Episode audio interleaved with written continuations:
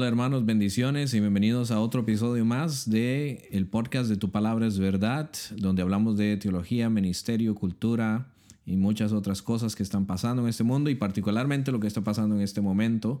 Esta es la segunda parte de eh, un podcast que hemos este, llamado eh, Cómo ministrar a la iglesia en este momento, de, en este tiempo de cuarentena. Esta es la segunda parte y les invitamos que si no han escuchado la primera parte pueden eh, regresar aquí eh, al, al, capítulo o al episodio anterior para que escuchen también lo que, lo que empezamos a hablar y esto va a ser una, una continuación de esa parte, de esa conversación que hemos estado teniendo. Eh, estoy aquí acompañado, como siempre, eh, de el pastor Jaime Rivera de la Iglesia Bautista Betel en San Ramón de Alajuela, Costa Rica. ¿Cómo está, pastor? Bendiciones, mi hermano. Gloria a Dios. Estamos muy bien aquí, disfrutando siempre de la gracia de Dios que es tan bueno con nosotros. Amén. Y eh, bueno, regresamos una vez más a conversar, a continuar esta conversación que tuvimos eh, en el episodio anterior acerca de ya más específicamente de cómo ministrar a nuestros eh, miembros de nuestras iglesias, a las personas que asisten a nuestra iglesia en este tiempo de cuarentena. y eh, creo que una parte muy importante va a tener que ver con la tecnología que tenemos en, hoy en día, eh, con las, las, facilidades que eso nos promete. Pero ¿cuáles son algunas cosas que, que, están haciendo allá en Betel, hermano, en, que están respondiendo eh, en este tiempo de cuarentena? Amén. bueno, podemos decir que lo primero que tenemos bien claro es que el hecho de que no nos podamos estar reuniendo por una situación sanitaria, por una situación de salud, no significa que se detiene el ministerio de la palabra. Eh, el mm. ministerio de la palabra no se detiene, la palabra del Señor siempre corre y es glorificada. No hay nada que la pueda detener. Así que no debemos ser temerosos en ese sentido, pero lo que sí tenemos que hacer es adaptarnos a los tiempos, a los momentos. Y Precisamente, al menos nosotros en, la iglesia hemos estado aprovechando para tener algunas reuniones de manera virtual. Eh, para eso están los diferentes, las diferentes aplicaciones que nos permite precisamente estar teniendo las diferentes reuniones de iglesia, ministerios, en fin.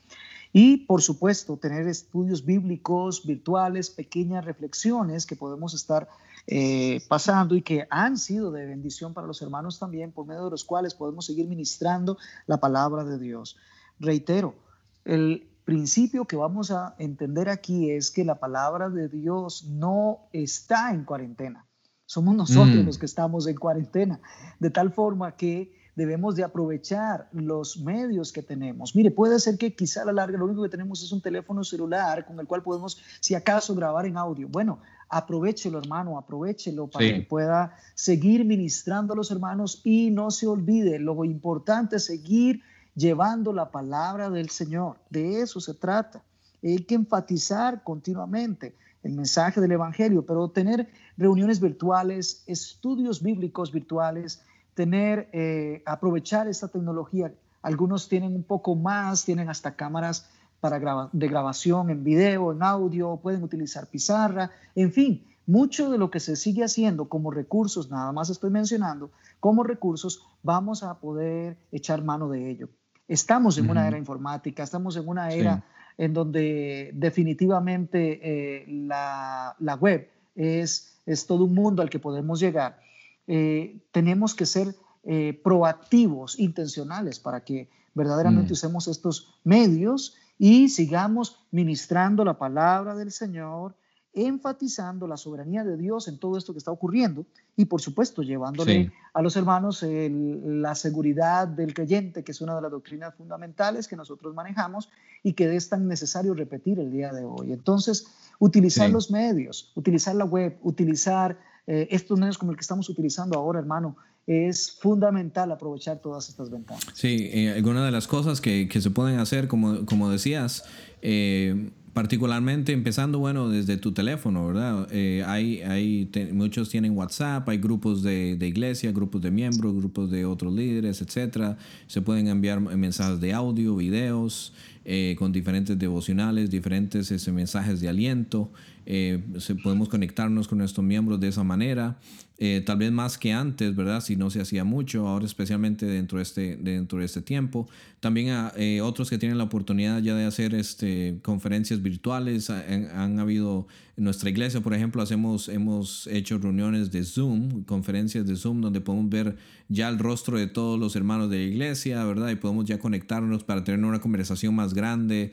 Eh, se puede hacer un, un, devocional, un devocional pequeño, tratar de ver cómo la gente está respondiendo con todo la situación. Es importante eh, siempre ver, eh, asegurarnos de, ver cómo está el estado de, las ovejas eh, espiritualmente, física, emocionalmente, en cuanto a la situación, ver cómo, cómo encontramos maneras de conectarnos con estos miembros y, y también cómo encontramos maneras de bendecir también a los miembros que también pueden ser vulnerables. ¿verdad? Eh, físicamente a la pandemia, buscar maneras en las que, bueno, donde el, gobierno permita de hacerles llegar eh, aquellas cosas que puedan necesitar para que no tengan que salir tanto, eh, ¿verdad? por sí solos, ocuparnos, Ocuparnos de ello. Ocuparnos, de ellos. hermano, de eso. Exacto, y buscar maneras en las que podemos directamente e intencionalmente, como decías, de ministrar a los hermanos. Entonces, eh, es un balance bueno y bonito porque podemos hablar de que no solo, no solo podemos tener eh, eh, predicaciones online o, estudios bíblicos online, también debemos de buscar maneras de conectarnos personalmente con, con muchos de los miembros y especialmente de los miembros que puedan ser vulnerables a, a, la, a, la, enfermedad, ¿verdad? A los que podamos ayudar de una manera más que, directa. que de la mano, sí, hermano, claro, claro, de la mano de, eh, de llevar la palabra y de, y de ser eh, líderes pues está el servicio y es que una cosa no está desconectada de la otra. Siempre, eh, más bien el servicio a los hermanos es el resultado precisamente de que la palabra está teniendo efecto en eh, nuestras vidas. Entonces, el tema aquí es, sí, encontrar esos hermanos que están eh, vulnerables, las personas adultas mayores, quienes tienen algunas afecciones y demás, conforme las instrucciones que nos dan los que conocen en salud, y poder apoyarles. Mire, quizá a la larga no va a ser eh, posible que nosotros nos podamos movilizar de la casa, pero entonces coordinar con otro hermano que sí lo puede hacer o coordinar con una agencia estatal que sí está dando ayuda y apoyo. ¿verdad? Y, poder conectar para que los recursos sean provistos, pero sobre todo estar ahí, como bien lo mencionas, este, mira, una llamada por teléfono, un mensaje por WhatsApp, eh, eh, para ah, estar ahí presentes haciéndole recordar a los hermanos que de verdad somos un cuerpo, somos una familia, y que cuando uno se duele, eh, todos los demás nos dolemos, pero es importante que eso eh, sea una realidad mucho más fuerte ahora que no nos podemos quizás ver. Eh, claro, en aquellos casos en que podamos movilizarnos, ir a comprar alimentos o llevar medicinas y poder hacer este tipo de enlaces, pues debemos hacerlo siempre manteniendo la prudencia de la distancia y demás, pero es tiempo en que nos ministremos unos a otros y por otro lado también promover entre los mismos miembros de la iglesia la asistencia unos a otros. Esto es algo muy importante. Siempre hemos creído o siempre hemos tenido una herencia de una idea que no es bíblica, en donde se estima o se cree que el único que ministra es o el pastor o, el, o los líderes que tienen algún cargo en la iglesia, ellos son los encargados de ver cómo está, eh, eh, cuál es el estado de los demás y cuáles eh, son las necesidades y, vean, y ellos tendrán que ver cómo proveen. Y resulta que nosotros nos vamos a la escritura y no encontramos eso en ninguna parte. Lo que encontramos es que entre hermanos nos ayudamos unos a otros, independientemente del cargo que tengamos en la congregación. En, ese tanto estimular también a la participación. Somos guardas unos de otros, no nos quitemos eh, la responsabilidad, al contrario, eh, eh, seamos proactivos, en estarnos llamando unos a otros, en motivar a los hermanos a que ellos a su vez también estén llamándose, estén monitoreándose, estemos en comunicación constante, porque esa es la calidez de ser un cuerpo, eso es lo que somos en Cristo y, Jesús. Y eso es importante porque ese es el principio precisamente de lo que estamos hablando en cuanto a Efesios 4, 11 y 12, porque estamos hablando, muchos de nosotros tal vez nos quedamos un poco pegados en la teología de lo que significa cada una de estas oficinas de, de, de liderazgo, pero en realidad el punto principal de lo que se está hablando es que el Señor ha constituido a estos pastores evangelistas, maestros, apóstoles, para a fin de perfeccionar a los santos para la obra del ministerio. Perfeccionamos a los santos para la obra del ministerio. Señor nos llama a nosotros a ministrarles para que ellos sean los que entonces salgan y sean los que alienten los unos a los otros, para que ellos sean los que estén haciendo la obra del ministerio para la edificación del, del cuerpo de Cristo. Y eso es precisamente a lo que estamos llamados de hacer eh, como pastores para que ellos mismos continúen. Y eso es un buen punto, para que ellos mismos continúen con el trabajo del ministerio, ¿verdad? Para que ellos son los llamados a, hacer de bendición. No debemos olvidar que nosotros como líderes, como pastores, eh, también necesitamos la asistencia de nuestros hermanos. Cierto. También somos necesitados, necesitamos sus llamadas, también necesitamos de pronto, quizá a la larga estamos en esa población de vulnerabilidad y mm. entonces también necesitamos la asistencia, no solamente de una llamada, no solamente un mensaje, sino eventualmente también con la asistencia material. Entonces, eh, debemos de eh, eh, recordar estas cosas y debemos de promover estas circunstancias. Ahora, no solamente ministrar a los que son hermanos en la fe, sino también poder extender, en el tanto sea posible, claro está, extender el, apoyo a aquellos que aunque no son parte de la congregación, que no son miembros, quizás ni siquiera son creyentes, mm. que, que podamos verdaderamente también extender una mano como un testimonio para con ellos, extender una mano para quienes tienen esa necesidad y está en nuestra capacidad poder asistir también de esta manera. Incluso se ha dado la circunstancia de que en muchas congregaciones ellos están eh, enviando desde su palabra, que está grabándose por diferentes medios, lo están enviando a sus miembros, pero también lo están enviando a otras personas que también, a los cuales también les está haciendo de edificación. Y también están muchas congregaciones no solamente organizándose para asistir a los propios hermanos, sino asistir a aquellos que están en situación de la calle o que están en otras situaciones difíciles y la iglesia se hace presente aún en medio del respeto a las medidas eh, gubernamentales por situaciones de salud, pero aún en medio de eso, seguir haciendo la labor hacia afuera de la iglesia. Entonces, también tener esto bien claro ahí. Sí, Exacto, y eso, eso también tal vez lleva un poco más a, a, también lo que se, estamos hablando en cuanto a las redes sociales también, porque eh, con este tiempo de la cuarentena y todo, hay mucha gente que, bueno, tiene ese, ese poquito de tiempo extra, ¿verdad? Eh, eh, para estar en las redes sociales. Y eso o mucho. O mucho.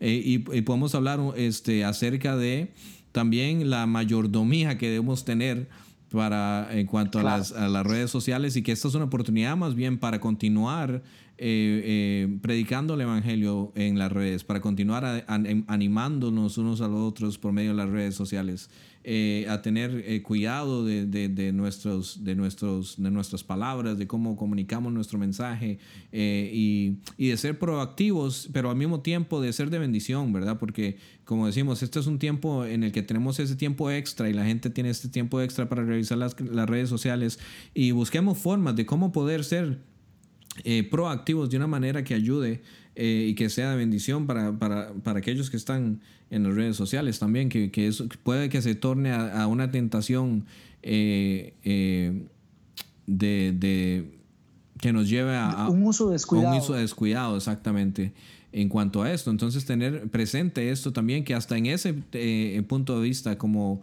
usuarios de las redes sociales, este, debemos tener, eh, un, es importante tener un sentir más intencional en ese tiempo de, de, distanciamiento social.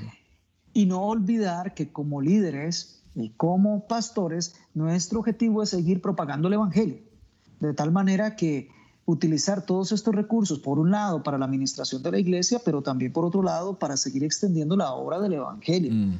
Es decir, hay muchos eh, hermanos que están subiendo a las redes sus eh, reflexiones, están subiendo a las redes sus meditaciones, sus predicaciones, incluso sus estudios bíblicos, que están subiendo eh, a las redes el mensaje del Evangelio de diferentes maneras y están cuidado que teniendo una mayor incidencia que lo que pueden tener quizás dentro de un edificio, dentro de un templo.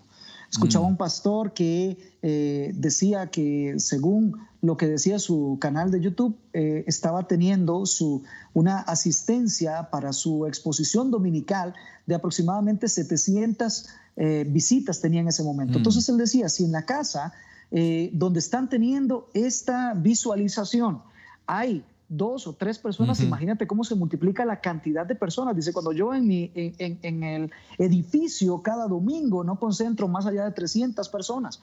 Entonces, eh, es decir, se está teniendo la posibilidad de llegar incluso fuera del país, rompiendo fronteras. Mm. Decía este pastor de Nueva York que él estaba eh, eh, teniendo exposición y gente le estaba siguiendo aún allá en Italia, allá en Alemania. Entonces uno dice, eh, más bien esto se está tornando en una potencialidad muy grande para el Evangelio y no desaprovechemos esto. Esta es una situación que el Señor nos está entregando y nos va a pedir cuentas de esto. Debemos de aprovechar las redes para potenciar el mensaje del Evangelio. Y, y, claro, competir contra los anuncios comerciales, competir contra las películas, competir mm. contra, contra una serie de, de, de videos que más bien eh, son provocantes a mayor pecado, más bien competir con ellos, mm. inundando las redes con el mensaje del Evangelio para llamar a los creyentes a mayor comunión y a los incrédulos precisamente a Cristo el Señor. Sí es, sí, así es. Y eso es eh, importantísimo tener en cuenta con nosotros, como nosotros, especialmente como líderes y pastores en cuanto a este tiempo. Y eso... Eh, parte de lo que mencionabas, hermano, es acerca de eh, la mecánica que ahora se está manejando, especialmente los domingos, ¿verdad? No sé cuántos domingos ya estamos llevando ya. Eh, tres, ¿verdad? Cuatro, cuatro, algunos países. Eh, en cuanto a lo que estamos haciendo, bueno, mucha gente llama a estos servicios virtuales, cultos virtuales, reuniones dominicales virtuales, online, etcétera estamos, estamos teniendo muchas, en, en muchas de nuestras iglesias un tipo de eh, eh, sí, ayuda dominical que eh, tenga el parecer de un culto del domingo. Es, claro. bueno, dinos un poco cómo lo están manejando ustedes allá. Claro, claro.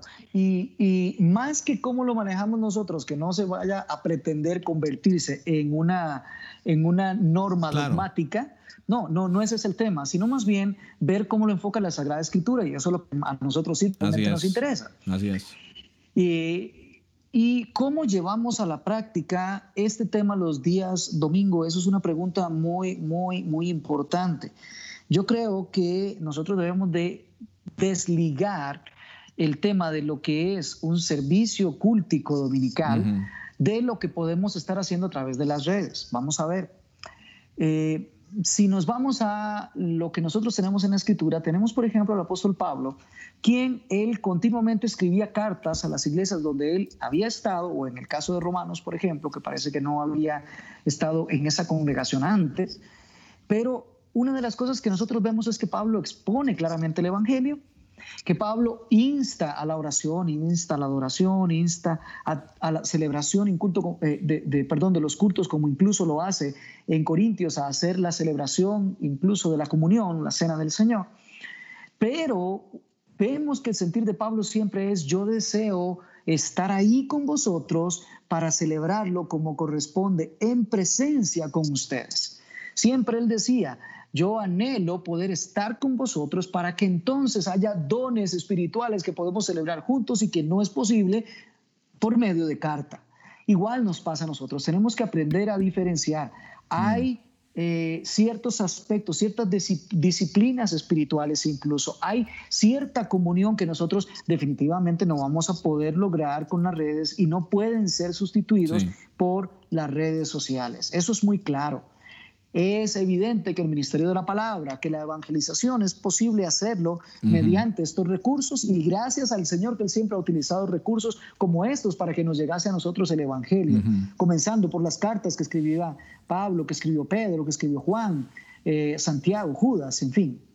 Pero el punto aquí al que vamos es que la celebración de culto, de estar juntos, como familia de la fe para estimularnos al amor y las buenas obras y los, las prácticas que nosotros desarrollamos cúlticas durante ese tiempo no se pueden celebrar por redes sociales. hay cosas de ahí que no se pueden hacer. Y por ejemplo, y ahora que está muy de moda algunos, pretendiendo realizar la celebración de la Cena del Señor ah, por estos medios, amados hermanos, la celebración de la Cena del Señor lo que nos muestra es que somos participantes del cuerpo de Cristo. Y a ser participantes del cuerpo de Cristo, aquellos que manejamos, claro está que la cena es un memorial. Al ser participantes del cuerpo de Cristo debemos de estar juntos y participar de la entrega de los eh, elementos del pan y del vino para que lo podamos celebrar en comunión. Lo que estamos mostrando ahí es la comunión. Y la comunión se muestra cuando estamos juntos. La comunión se muestra cuando estamos unidos y todos estamos participando unos con otros de ese pacto eterno que en Cristo se realizó y que nosotros, nosotros estamos poniendo en práctica, que nosotros estamos ejemplificando, que nosotros estamos testimoniando en ese momento. Entonces son cosas que nosotros no podemos hacer aislados a la distancia. Esas son las, ordenanzas del, que nos permiten a nosotros reunirnos como iglesia, precisamente a, asamblearnos, si, si, puede decirse como una palabra, hacer una asamblea juntos y, así es con la comunión. De acuerdo, completamente. Y lo mismo acontece, por ejemplo, con el tema del bautismo, imagínate. El bautismo se tiene que celebrar como un eh, testimonio público de algo que ya ocurrió a lo interno del corazón de la persona. Y ese testimonio público es entre los hermanos, en la iglesia, en la comunión. Entonces, eh, hermanos, son cosas que solo podemos celebrar cuando estamos juntos, de tal manera que el orar unos por otros, el darnos palabras de ánimo y demás, son cosas que se, se llevan a cabo juntos. Es cierto que yo puedo enviar una petición a un hermano y puedo enviarle para que el hermano ore y el hermano puede orar, pero eso que ocurre cuando el cuerpo está unido, eso es algo que no se logra a través de las redes y eso es algo que no tiene lugar ahí. El poder vernos, como mencionabas en algún momento, el poder estarnos viendo unos a otros, el poder sentir el sufrimiento en el rostro de la otra persona o sentirle el gozo mm. de la otra persona. Hermano, eso solamente se puede cuando estamos juntos. Cuando podemos poner el brazo y sostener unos a otros porque hay una necesidad, porque podemos motivarnos. Entonces, hermano, estas son cosas que tienen lugar cuando estamos allí unidos. Los salmos están llenos mm. de motivaciones para ir a la casa del mm. Señor y aún decía el salmista, mejor es un día ahí que mil días fuera de ese lugar donde está la presencia, donde nos unimos. Ahora, claro, no creemos que el edificio como tal tenga eh, la presencia del Señor allí, solo cuando estamos allí el Señor está presente. Eh, eh, perdón, solo en el edificio es donde el Señor ahí está presente y solo cuando estamos ahí tenemos comunión con Él y cuando ya salimos ya no, el edificio es un simple edificio, no tiene nada místico, no tiene nada mágico. Pero cuando el pueblo del Señor está reunido, mm. celebrando culto al Señor, es allí donde ocurre la bendición y la vida eterna cuando los hermanos están juntos y en armonía delante de Señor. Sí, eso es importantísimo, especialmente en contexto de, eh, especialmente regresando al contexto de, la comunión, de, la Santa Cena, eh, leyendo pasajes como de 1 Corintios 11, donde se abre específicamente, hay, hay, hay, hay varias indicaciones donde el, el acto físico de la reunión es esencial. Eh, no, es, no es este, un incidente o, así, es, es, esencial para la ordenanza del, del, del, culto y entonces así se, así se da dentro de ese contexto y, y nos da a entender de que pasa eh, solamente con la presencia física eh, de, de, los hermanos. Entonces es importante hacer, digamos, la nota, ¿no? notar de que lo que se está haciendo los domingos virtualmente no reemplaza la asamblea de los, de los eh, de los miembros de la iglesia, del cuerpo de Cristo, pero que al mismo tiempo estamos agradecidos por los medios tecnológicos que el Señor nos está eh, dando para poder llevar a cabo el ministro de la palabra, la administración de la palabra, estudios bíblicos, etc.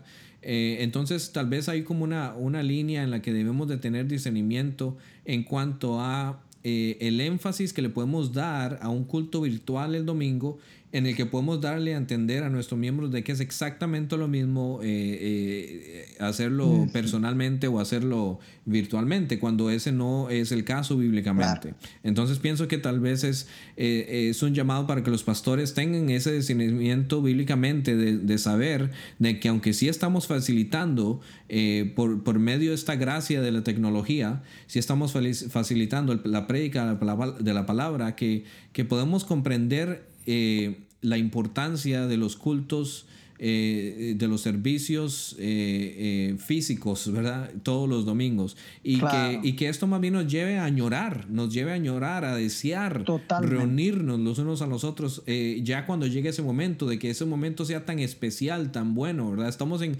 un tiempo de una anomalía ahorita, no es la norma. Y como decías, que no nos gusta de pronto. Y no nos gusta. Pero Exacto, pero, eh, eh nos lleva a, más bien a querer y añorar este, llegar y decir, bueno, qué bueno va a ser ya cuando nos reunamos de, nuevo para practicar las ordenanzas juntos, para estar los unos con los otros, para eh, animarnos los unos a los otros, vernos al rostro, eh, vernos y abrazarnos y sentir esas, ese, esa armonía como estamos, estamos hablando antes. Amén.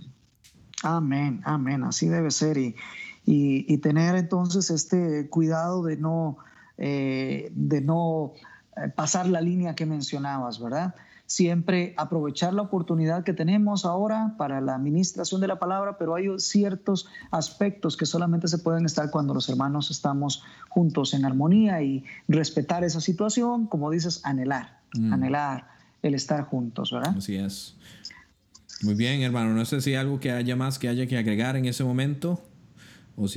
No, no, solamente dar gracias a Dios porque Él nos permite seguir en comunión, eh, eh, nos permite eh, reflexionar sobre estos temas y poder llevar a los hermanos también estas impresiones y que hacemos como Pablo le diría a Timoteo, consideren hermanos lo que decimos y que Dios conceda sabiduría. Amén, amén. Y así es, sigamos adelante, un día a la vez, continuamos confiando en el Señor, Él, Él conoce, Él conoce los tiempos, Él los ordena, Él, Él es soberano, nosotros no.